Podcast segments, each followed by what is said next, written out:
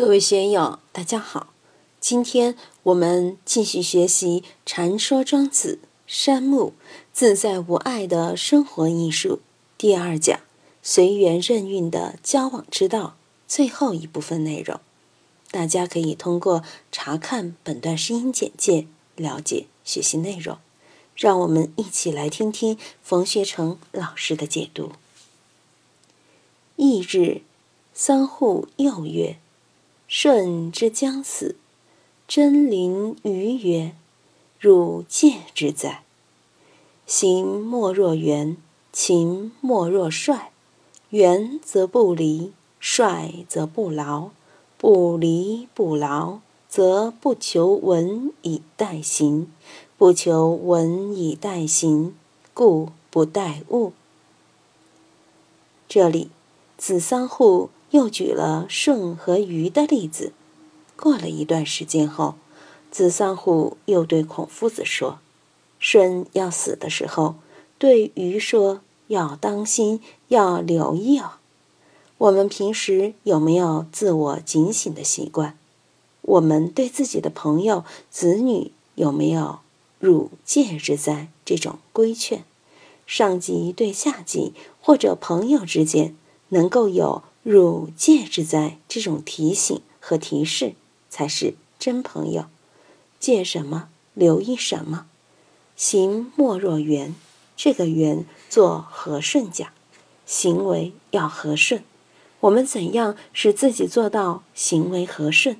就像我们波师兄，整天都笑眯眯的；还有我们于做主，走到哪里都很和顺，和顺就无障碍。平时你趾高气扬、凶巴巴的批评这个不对、那个不对，人家也就会觉得你不对了。情莫若帅，性情要真帅一点。每天都装模作样的人，人人见到都很讨厌。随和容易做到，真帅就不容易做到。人与人的交往之中，有很多虚假的成分，假客气、假礼貌。特别是在官场之中，看到一个人心里已经很烦躁了，还要强作笑脸；见到领导来了，就满脸堆笑，腰也弯下去了。这些都是人的习惯。怎么使自己从本性上做到行莫若圆，情莫若帅呢？不容易啊！佛缘老和尚法会。好多同学看了后都感慨说：“老和尚太真帅了。”老和尚的开示看不出来有什么精彩，不像学者或所谓的大师那样铺张文辞。老和尚的开示流露出的就是一种真情，其他人说不出来，只有他老人家才说得出。他不挖苦你，也不奉承你，他就是在本分上。很真率的，不加修饰的如实道来，这是很感人的。怎样使自己的修为达到情默若帅的程度呢？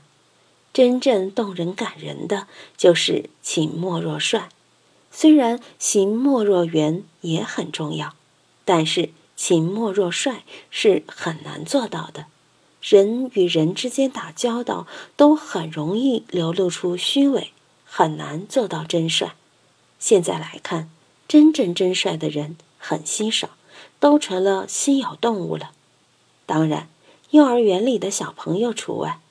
圆则不离，帅则不劳，随缘和顺就无所谓聚散离合。你随缘了，该来的自然会来，该去的自然就去，就无所谓离不离。帅则不劳。真帅就不会劳神，就不会瞻前顾后，不会打小算盘，不会考虑了又考虑。这个话说的说不得，这个事干的干不得。禅宗说：“随缘尽性，尽性随缘。率性就是尽性，就是随缘，率性而为，不遮遮掩掩，不闻过是非，不自己加以修饰，自我包装。”经过修饰和包装了，就会感觉很累。有的朋友经常说自己很累，累在什么地方？就是这里呀。如果我们是很真率的来做事，坦坦然然的做事，有多累呢？就是累，也是累行不累心。但是，当你考虑上下左右、利害得失，考虑人家的机关，考虑人家的钞票时，人家喜欢什么，厌恶什么，我怎么去奉迎他、迁就他？情感上、语言上该怎么去勾兑？琢磨起来真的很累人。中国人最累的地方就在于人与人之间打交道时耗的太多。庄子说：“帅则不劳”，简直是颠扑不破的真理。我们如果做到了“圆则不离，率则不劳”，我们的修为就很高明了。本心上做到这一条，人家也会尊重你。如果你很虚假，整天戴着面具在街上走，别人也会很烦。中庸讲：“天命之谓性，率性之谓道，修道之谓教。”放在庄子这里来讲，又别有一番风光了。不离不劳，则不求文以待行；不求文以待行，故不待物。不离时不费神，我们随缘率性了，当然就无所谓好坏，无所谓劳累，就不需要着意去审视外表，也不需要种种修饰和面具，也就无需有求于外物了。不求文以待行，就是不要随时都把自己打扮得像模像样的，语言形象都要包装够。